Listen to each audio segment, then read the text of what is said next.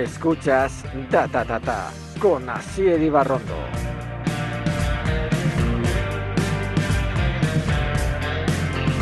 Cinco días de conciertos indecentes, confinados dentro de un festival. Desde arriba se ve todo diferente, desde abajo tú no tienes rival. Bienvenidas, bienvenidos al programa número 55 de Data Data, el podcast sobre comunicación y marketing digital que cada miércoles publica Data Comunicación.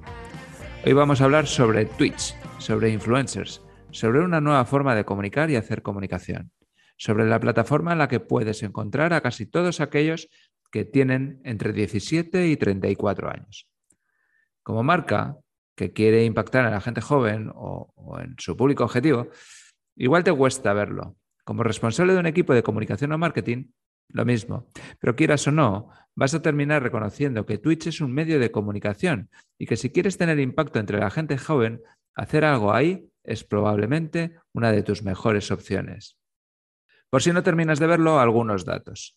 Twitch tiene 26 millones de usuarios activos al día. 26 millones de usuarios diarios activos al día. Más de 9 millones de usuarios transmiten una vez al mes en Twitch. El 41% de los usuarios de Twitch tienen entre 16 y 24 años. 7 de cada 10 entre 17 y 34 años. Es decir, si la gente entre 17 y 34 años es tu público objetivo, sabes que está en Twitch. El tiempo medio de permanencia diaria es de una hora y media, unas cifras similares a la gente que vemos la televisión. Y el usuario permanece una media de 40 minutos seguidos en cada canal, lo que eh, ofrece a las marcas una oportunidad inmejorable de tener un impacto continuado en el tiempo con su público objetivo. Lo hablaremos luego. El 82% de los usuarios de Twitch afirman que los patrocinios son buenos para la industria. Es decir, que la gente que consume contenido en Twitch eh, agradece la publicidad porque sabe que es buena para ellos. No como pasa en la televisión cuando los anuncios nos interrumpen, nos interrumpen, nos interrumpen. En 2021 se consumieron 1,46 billones con B 1,46 billones de minutos de vídeo en Twitch en todo el mundo. Alexa, ¿con quién hablamos hoy? Pepe Arcas, director de Estrategia y Desarrollo de Negocio en Noob. Alexa, ¿cuál es la pregunta? ¿Cómo podemos utilizar Twitch para conectar con la gente joven? Pepe Arcas trabaja para Noob, agencia creativa de Biz, que representa a los top streamers españoles. Ibai, Ander, El Rubius, El Shocas, Willy Rex, Vegeta, Paula Gonu, si no te suenan estos nombres, no tienes ninguna posibilidad de crear mensajes que impacten entre los jóvenes. Biz es la agencia de representación de creadores de contenido para YouTube, con mayor audiencia de España, impactando diariamente a muchos millones de personas. NOP es su área creativa, esa que traduce el lenguaje de las marcas al lenguaje de estos nuevos creadores de contenido. Porque ya no se trata de grabar un vídeo rápido y que lo publique alguien con mucho alcance. Se trata de hacer cosas que las marcas no han hecho nunca pero ya que las hacen, que las hagan bien. Pepe Arcas, bienvenido a Data Tata. Hola, Sier, ¿cómo estás? Encantado. ¿Qué es Twitch? Sí, pues a ver, Twitch verdaderamente es, eh, yo lo, considero un medio de comunicación, ¿eh? Em, de la misma forma que, nació YouTube, Instagram o, TikTok. Al final es una nueva plataforma que no necesariamente tiene unos códigos de comunicación muy distintos a los tradicionales de los medios tradicionales, pero sí es verdad que tiene una grandísima peculiaridad que es el directo. Es una plataforma 100% dependiente del directo. Y al igual que, el, que YouTube muy al principio, el grueso del contenido era desde el gaming, tanto desde la creación de contenido, los streamers o como lo quieras llamar, hasta las competiciones, porque nació muy, muy ligada a las competiciones de esports, de, de, videojuegos. Básicamente, pues, como una final de una Champions, pero de un videojuego como League of Legends, FIFA o lo que sea desde ahí ha creado sus propios códigos, sus propios personajes, pero sobre todo lo que ha hecho es dar, eh, alimentar a toda una audiencia que tenía muchas ganas de consumir contenido en directo con un código de comunicación distinto al de los medios tradicionales.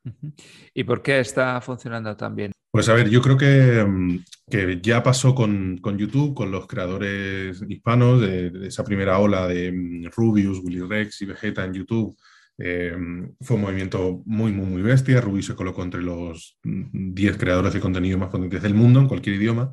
Y es verdad que aquí sí hay una cosa mm, idiomática. Al final, las nuevas generaciones casi todos sus referentes hablan su idioma, viven cerca y, ahí se conecta muy bien. No es esa figura que en los 90 todos teníamos como ídolo que, ni, hacía conciertos o eventos o películas, pero que luego no creaba contenido, no se dirige a su audiencia. Y la identificación es fundamental. Entonces, casi todos los grandes creadores de Twitch eh, son muy identificables con, su audiencia. Y luego la, particularidad de que los creadores hispanos eh, son como mucho más inquietos que, que incluso los ingleses. A lo mejor es porque allí si más o menos tienes un canal mediano, puedes monetizarlo bien y vivir bien. Y aquí como que tienes que hacer un poquito más para poder vivir bien de Twitch. Entonces, yo creo que pues esos perfiles como, como Rubius o Ibai han sido los que han revolucionado la plataforma porque de, por sí son muy diferenciales a los que se hace incluso en Estados Unidos. Tú trabajas en una agencia creativa que da soporte a los principales streamers.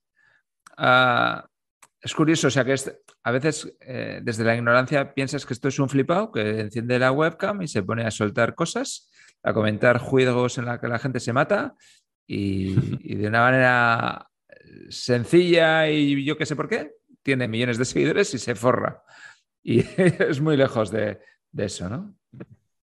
Sí, sí, sí. Em, a ver, solo el 1% de los creadores, o se estima que solo el 1% de los creadores pueden ganarse la vida en Twitch en Twitch y en otras plataformas. Eh, si hay una cosa muy, muy, muy, muy distinta de Twitch que, ya tenía YouTube, pero que aquí está optimizado y que es muy distinto a los que se denominan Instagramers o influencers, que es si tú eres un Instagramer de 20 millones de seguidores, no monetizas. Tus fotos pueden tener medio millón o un millón de likes, pero no ganas dinero con cada publicación. Y la gran diferencia, primero de YouTube, que funcionó muy, muy bien al principio, y ahora Twitch, es que el hecho de crear contenido de lo que quieras ya te genera beneficios, con suscripciones, con donaciones o con publicidad. Al final, el grueso de la audiencia eh, que se extiende hasta los 35 años, que no que otra cosa que nos pasa es, son cuatro niños mirando, pues no, la, media está por encima de los 20, 25 años y el 70% tiene entre 17 y 35 años. Em, esta audiencia ya es una audiencia que nace con el videojuego. Entonces, los medios tradicionales que sí hablan con naturalidad del cine, de la música o el deporte, no lo hacían de los videojuegos. Entonces, ese grandísimo fanbase, esos millones de personas que juegan, consumen con naturalidad contenido sobre videojuegos, que ha ido evolucionando, ¿eh? que ahora es deporte, entretenimiento, actualidad, pero desde ahí es esta gran revolución. Entonces, todo empezaron con una view o con un, con un espectador en este caso, pero es verdad que la, capacidad de dirigirse directamente a la audiencia, la conexión, la bidireccionalidad, o sea, el hecho de que la audiencia interactúa, se le saluda si se suscribe, etcétera, etcétera, hace que sea posible esta revolución que pasó como con YouTube, ¿eh? hasta que los medios generalizados, las grandes audiencias miraron, cuando miraron ya había millones de personas y millones de creadores. Entonces, creo que va a seguir pasando. ¿eh?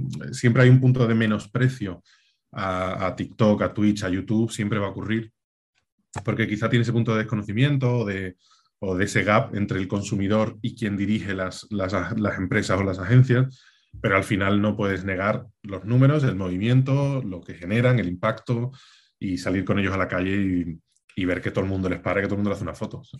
Ya te digo, has empezado en... No, te he saltado al cuello porque cada vez estoy más convencido de que tienes razón, pero en la primera cosa que has dicho en el podcast es que Twitch es un medio de comunicación. Y eso a muchos de los que están aquí oyendo eh, les, puede crujir muchísimo. si te pones a pensarlo, Twitch es un medio de comunicación, ¿vale? Y, aunque ahora ha ido más allá, sí es cierto que tú has dicho, empezó con el videojuego. A los que no somos jugones, el otro día cenando te dije que, es que yo me he comprado el FIFA y no sé ni, ni disparar con volea, o sea, es que no le cojo el gusto. Pero sí es cierto que tú hablabas de que el, videojuego hoy es como, como las cervezas en los bares que yo tengo con mis amigos también, ¿no? Cuéntamelo un poco. Sí, claro, hay, una, hay una, percepción muy tradicional del videojuego que afortunadamente cada vez menor porque probablemente hace 30 años los de mi edad, que ya estamos cerca de, 40, no jugaban y yo sí juego. Eh, y hay una cosa que ha traído la tecnología durante esta última década, que es la capacidad de la, de la conexión o la interconexión. ¿no? Al final, el videojuego era una cosa que siempre ha sido social, siempre. O sea, las primeras campañas de Nintendo de los años 80 era la familia con la Nintendo alrededor de la tele jugando al Mario. O sea, siempre ha, estado el componente social en los videojuegos. Pero es verdad que la capacidad de mm, conectarnos de nuestro yo digital es enorme. Al final podemos estar en casa, pero estar conectado con 15 personas a través de Instagram, 25 a través de WhatsApp, 10 a través de, de Twitch o lo que sea. Entonces, casi todo el mundo que juega ahora juega online. Y esto significa que necesariamente necesitas a alguien que juegue contigo para pasártelo bien. Yo muchas veces juego solo contra gente que no conozco, pero, por ejemplo, yo quedo muchos viernes con, el que fue compañero de piso mío que se fue a Londres y quedamos. Y verdaderamente quedamos para charlar, para contarnos cosas, para compartir. Evidentemente, la experiencia física siempre es maravillosa. ¿eh? O sea que, pero esa percepción de que una desplazaba a la otra, cada vez se entiende más que una complementa a la otra. Entonces, si mm, yo ese viernes no juego a videojuegos, dejo de charlar con mi colega y preguntarle qué tal la semana. Si un niño de 12 años se le castiga sin usar la consola el fin de semana, se le está castigando sin poder conectarse con los amigos del cole. Entonces, ese punto de que los videojuegos son, para los adultos, el, bar de nuestro yo digital, es una realidad, porque la conversación antes de que empiece la partida, eh, ese punto competitivo de charlar con los colegas, pues sí, claro que se, puede quedar a las 5 de la tarde a jugar al fútbol y a las 11 de la noche a jugar al FIFA, ¿sabes? Eh, y luego el consumo de contenido, pues es igual. Mi padre hace 20 años que no juega al fútbol y sigue viendo fútbol todos los fines de semana en la tele. Yo puedo no jugar a un videojuego, eh, pero de repente hay una competición de alto nivel de ese videojuego y y me lo veo. O sea, no, es casualidad que, la liga de un videojuego como League of Legends, que el número uno se llame Superliga, ¿sabes? qué es lo que quiere hacer Florentino, creo que es ese punto social puro y duro. El videojuego es un elemento social. Y en torno a eso se ha construido una macrocomunidad con millones de viewers que se juntan en torno a Twitch y que por eso probablemente eh, suponga una oportunidad de oro para marcas que quieren acercarse a un público de 17 a 34 años y que, y que si no entienden que esto está aquí, eh, se dan cabezazos contra la pared una y otra vez porque, porque no consiguen enganchar. ¿no? Total, total. Además hay una cosa que es que el consumidor actual es bastante más infiel que, nosotros. Eh, nosotros solemos entender que si una marca nos da un buen servicio durante mucho tiempo, eh, nos volvemos fieles, ¿no? Yo, mm, pues hace 10 años que no cambio de compañía de teléfonos o de operador de móvil, em, pero es cierto que al final si buscas ese punto de optimización de compra, ¿no? Lo que sea, si de repente mm, un Xiaomi te da un precio y un Redmi te da otro, pues la gran mayoría de personas cambia. Eh, el boom de los operadores low cost es un ejemplo de, esa, esa, fidelidad cada vez menor a, la marca. Al final lo que quieren es un servicio. Y, desde ahí, la, forma en la que comunican estos streamers, estos creadores de contenido, es la misma que la de ellos. Entonces, ellos transmiten la misma naturalidad y para las marcas es muy valioso, pero también una barrera de entrada. Eh, muchas están acostumbradas a que si trabajan con un presentador, por ejemplo, o un deportista, pues el deportista te hace la campaña de publicidad o el presentador te hace el autopromo, en, en tu cara me suena, por ponerte un ejemplo. Y claro, el control del mensaje es enorme es, muchísimo.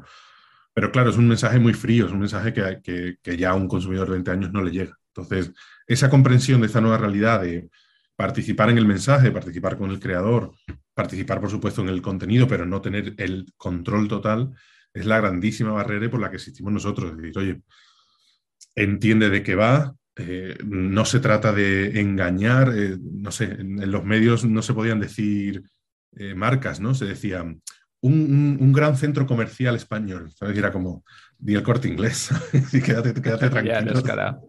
que no pasa nada. Entonces, este tipo de cosas de, eh, hay un refresco de cola, nadie ha dicho un refresco de cola aquí en 40 años.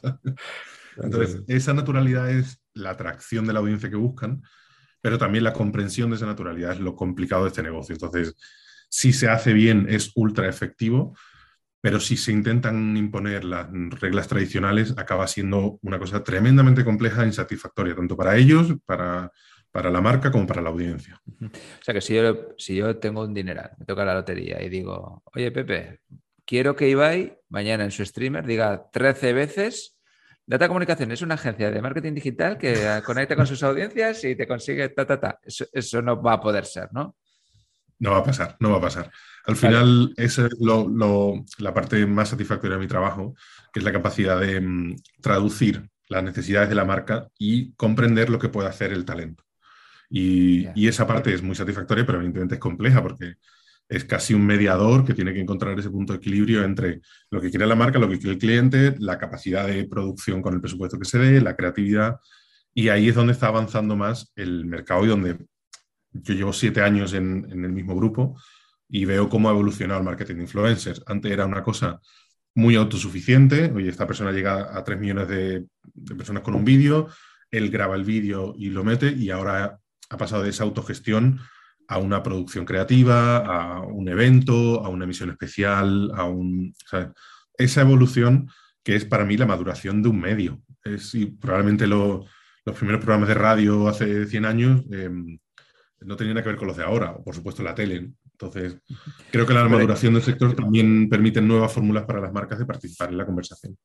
Es, por eso que igual existe ¿no? que es donde tú trabajas, porque hay que traducir el mundo marca al mundo influencer. 100%. O sea, el, el, motor inicial de, todo esto es Biz, que es una agencia que tiene ya ocho años em, y que nace de un, también de, una cosa muy anecdótica, ¿no? que al final eh, los dos socios son del entorno del gaming también y uno de ellos era periodista y empezó a ver como en las presentaciones de, prensa que iban los periodistas de, videojuegos, eh, aparecían, pues, déjame decir, niños de 18 años, 17 años, 19 años, que de repente iban a esos eventos y era como no sé quién es, no sé qué hace aquí, no, no... Y eran las primeras empresas eh, tratando desde los departamentos de comunicación a los primeros youtubers como, como comunicadores. Entonces, eh, si había un viaje a Alemania para probar un videojuego y había 10 slots, pues de repente 9 eran para prensa y uno para un youtuber creador de contenido. Entonces, desde esa comprensión y desde esa visión de, oye, si este tío está aquí es por algo, nace la necesidad de, crear una agencia de representación, copiando el modelo de actores, deportistas, eh, lo que sea. Ese es el modelo que nace hace ocho años, que sigue siendo súper sólido y que va a seguir siéndolo. Lo que aparece es la evolución del contenido. Y en cuanto aparece esa evolución del contenido en estos años, aparece Noob, que es la agencia creativa y productora audiovisual del grupo, del grupo Webedia. Y, y nosotros somos los que desarrollamos las ideas y los conceptos y las producciones para que las marcas entren desde otros sitios. No solamente quiero que Rubius me haga un story o un vídeo con esto, sino vamos a hacer una pieza de branded content, vamos a meter una capa audiovisual, vamos a pensar cómo se puede hacer o elevarlo aún más y decir, oye, ¿qué, queremos hacer un documental sobre Rubius? Oye, ¿qué, queremos hacer la hamburguesa de Rubius? Y esas son las conversaciones en las que estamos ahora. Eso está bien, porque muchas veces las marcas también les da un poco yuyu eh, pensar que van a hacer producto cutre, ¿vale? Porque si Ibai no edita, te lo oí el otro día, entonces si vais le dices que edite comiéndose tu hamburguesa, pues igual queda un producto que dices, bueno, está muy bien, así, bueno, lo ha visto un montón de gente, pero el producto es un poco chof, ¿no? Entonces, eh, está bien. ¿Qué marcas o qué, marcas sí y qué marcas no? A ver, las, más difíciles son las que tienen eh, un servicio muy complejo de, entender por necesidad primaria, y me explico. Em, todos entendemos lo que mm, puede ser una marca de alarmas, ¿no? Em, la capacidad de transmitir a través de un contenido o una prescripción directa eso desde la cercanía es muy complicado, es muy complicado salvo que a un streamer le haya entrado a robar a casa. Entonces, esa permeabilidad del creador, que es al final que lidera el mensaje, a cosas un poco más complejas, eh, mm, es difícil, es difícil de, entenderse. La, percepción global de las marcas también tiene muchísimo impacto. Entonces, pues em, empresas de proveedoras de electricidad, luz, gas, eh, bancos. Eh, son marcas que, ya llevan mucho tiempo entrando de otra forma, ¿no? Patrocinando la liga de fútbol o patrocinando torneos de, básquet. Y, claro, intentar entrar a una prescripción directa es muy absurdo porque si no lo has hecho en medios tradicionales durante 30 años, no lo vas a conseguir ahora. Entonces, ¿cómo es posible? Oye, si eres una marca de, de, de servicios de luz o gas que está ligada al territorio del, deporte y sabes que un influencer le encanta ese deporte, oye, ¿por qué no organizamos un torneo de ese deporte? Si además sabes que le gusta el gaming, ¿por qué no hacemos una cosa mixta donde se enfrenten primero a la play y luego a la vida real? ¿Sabes? Luego en el deporte real. Si la marca es capaz de canalizar toda esa comunicación, ahí es cuando esa marca empieza a ser relevante para esa audiencia. Es decir, oye, es la marca que ha permitido que yo disfrute del torneo de Ibai, que ha permitido que yo disfrute de este contenido de Ruby. Entonces la marca se convierte en la excusa necesaria para que el usuario tenga un contenido que no tendría de forma natural. Y ahí es cuando se empieza a aportar valor. Pues yo qué sé, hay una carrera de karts, oye, pues ¿por qué no entra una marca de un banco a patrocinarlo, igual que entra con la Fórmula 1? Y desde ahí es de donde hay más oportunidades para marcas más complejas. Las tradicionales de gran consumo, gaming, tecnología, es muy fácil porque es muy natural, muy natural para ellos, para el consumidor y para la propia marca. ¿Y por qué Twitch y no TikTok o no YouTube? Total, yo, siempre defiendo que mm, casi todas las grandes revoluciones de, no hace falta llamarlo medios de comunicación, ¿eh? podemos llamarlo canales o redes sociales. es que me he dado como picorcillo. me, lo, creo el mensaje, pero todavía. si, lo piensas bien, si lo piensas bien, no es tan distinto a cuando salió la web. que, lo tengo claro. Sé que voy a acabar acostumbrándome. claro, pero que tú con naturalidad tú dices, oye, un medio de comunicación de, de, papel, cuando salió la web, era, ¿qué hago yo ahí? Pues ahora los medios nacen ya omnicanales, ¿no? Ahora todos los medios dicen, oye, tengo que estar en mi web, luego tengo papel para un público usuario, pero luego tengo mis redes sociales, tengo mis podcasts, o sea que, verdaderamente para mí es un soporte, vamos a llamarlo soporte si quieres. vale. Pero básicamente casi todos los soportes han tenido una gran especialización. Y yo creo que esa es la gran, la gran comprensión de cada una de las plataformas que, que han ido entrando, ¿no? Al final, YouTube era la autogestión pura y dura. YouTube era, oye, yo me abro el canal, yo me grabo, yo me pongo delante de la cámara, yo medito, yo lo subo, yo lo modero, Y se fue YouTube.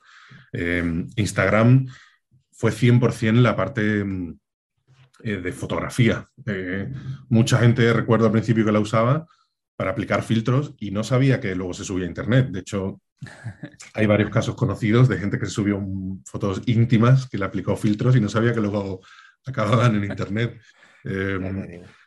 Em, Musicali, lo que ahora es TikTok, em, nació desde una de bailes, de toda una generación que bailaba y luego ya se, llevó a vídeos cortos. Y Twitch es la plataforma del directo. Entonces, no había un espacio natural para que los usuarios, los creadores y los consumidores em, tuvieran directo, salvo la televisión tradicional, en la que ya no había ni contenido ni perfiles que les interesara. Entonces, hay una anécdota que siempre cuento, que fuimos a grabar una, campaña a casa de uno de los youtubers y, pusimos un momento la tele para, tener como una referencia y estaba puesto Sálvame. Y dijo, sí, perdona, es que mi madre estuvo aquí hace un par de semanas. Hace un par de semanas que esa persona no encendía la tele.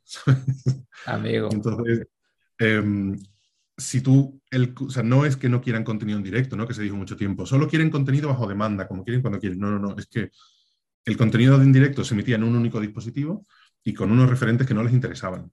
Entonces, cuando llega Twitch con esa punta de lanza, em, es cuando revoluciona. Y de hecho, por eso hubo un momento en que Google intentó comprarla y al final la compró Amazon.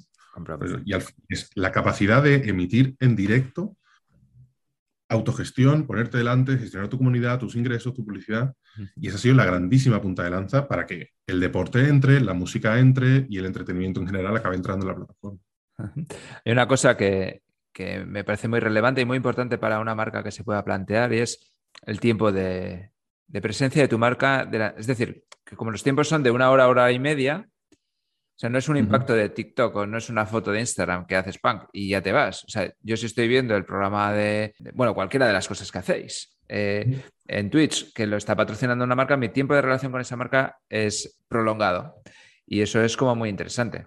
Pero es verdad que necesita una capa de comprensión adicional ¿eh? y es la parte menos satisfactoria de mi trabajo. Igual que la más satisfactoria, te la he dicho, la, que menos es cuando me hablan muy claramente de ROI, ¿no? Al final me dicen, es que eh, solamente estoy impactando a 300.000 personas. Entonces, lo, primero es que ya 300.000 personas solamente me parece una cantidad bastante poderosa. Pero sobre todo es entender que esta persona ha estado 40 minutos contigo. Evidentemente ha estado 40 minutos con, quien sea, ¿vale? Con Ibai, con Rubius, con el Chocas, con quien sea. Pero gracias a ti ha consumido ese contenido. Entonces, em, no, significa que las campañas en Instagram o en TikTok no sean efectivas, ¿eh? pero tienen, tienen otro objetivo. Es, un, es una notoriedad, es una aspiracionalidad, es una relevancia, porque al final, si estás con un creador top, es que la marca pasa a ser inmediatamente top. Pero desde aquí es una fidelidad muchísimo mayor, un, tiempo de, capacidad de impactar desde otras formas muchísimo mayor. Nosotros, eh, por ejemplo, una marca con la que no habíamos trabajado en años, que, es una marca de, mm, papel de fumar, em, están encantados porque em, les hemos creado una sección, una sección que por contarla, contarlo entero, se llama La liada de la semana, con el juego este de, de, de, un cigarro. Entonces, claro, una sección de 20 minutos de la mayor liada que ha ocurrido esa semana en Internet. Em, esos 20 minutos se consumen enteros, con presencia de marca entero, con una mosca animada y demás. Y claro, son 20 minutos de alguien asociándote con un territorio, con un tipo de comunicación, con... Entonces, es, casi todas las marcas que entran acaban muy contentas, pero entiendo que la concepción es, no, no, no, si yo tengo X mil euros, me quiero ir a prime time del viernes, quiero un autopromo con el presentador que me la va a clavar, ok, pero entonces no vas a llegar a nadie de 20 o 30 años. Está, está, clarísimo.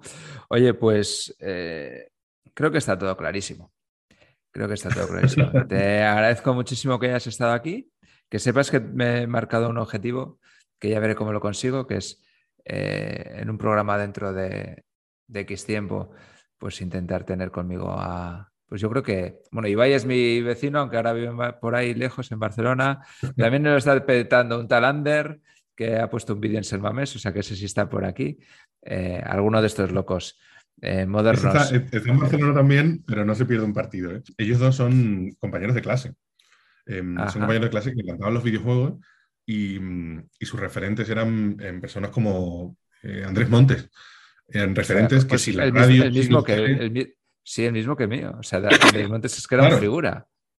Claro, claro. Entonces, si, si, miras em, lo digo por esta cosa que nos pasa de infravalorar, ¿no? Si miras alguna declaración de hace cuatro o cinco años, cuando alguno empezaba a escuchar hablar de Ibai, es tremendamente divertido como hace cinco años em, se reían porque no estaba en un medio tradicional em, y luego han querido ir a sus directos.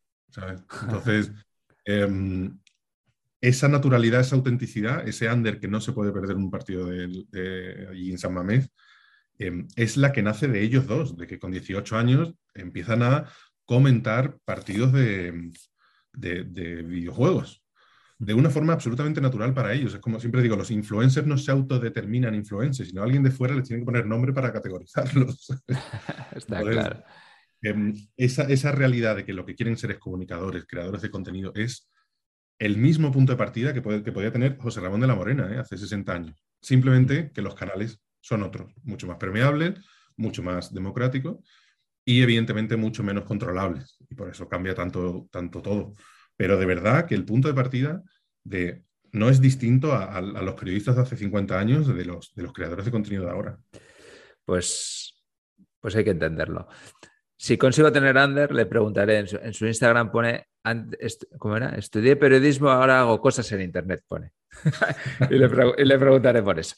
Oye, Pepe, no te robo más tiempo, muchísimas gracias. Eh, nos enfrentamos en la final de Copa, creo, espero y deseo. Eh, ojalá y, que gane el mejor. Muchas gracias, Pepe. Pues mira, pues curiosamente el deporte es uno de los, de los que más está consiguiendo sacar partido a, toda esta nueva generación de Twitch. Es que yo si veo la final, sí, primero tiene que haberse final, pero segundo, igual bajo a Sevilla. Pero si la veo por la tele, sé que la voy a ver por la tele, pero no sé dónde la voy a escuchar, porque creo que puedo sincronizar el canal de Twitch en la propia plataforma y, y escuchar a, algún loco de estos modernos. Ya veremos, ya veremos. El mensaje ha quedado claro, ¿verdad? Que luego nos atrevamos o que no nos atrevamos ya es otra cosa. Si diriges la comunicación o el marketing de una empresa que tiene como público objetivo a esa gente joven, estás obligado a plantearte la opción que hoy te hemos mostrado en Data Tata. Por cierto, si tú, querido oyente, tienes mano con Ibai o con Ander, dile que nos gustaría robarles media horita aquí en el podcast. Podcast que no te digo que no, ya podría tener su canal en Twitch. Hasta aquí el Data Tata Podcast de hoy. ¿Te ha gustado? Pues échanos una mano. La mejor forma compartiéndonos con tus amigos. Puedes encontrar todos los programas en Spotify, en Apple Podcasts, en Evox, en Podimo, en datatapodcast.com. Soy Asier Ibarrondo y ya sabes, te espero el miércoles que viene con un nuevo tema. La música de hoy viene de nuevo de la mano de The Paul Genius y este nuevo tema de Los Vinagres junto a Sidoni, COVID.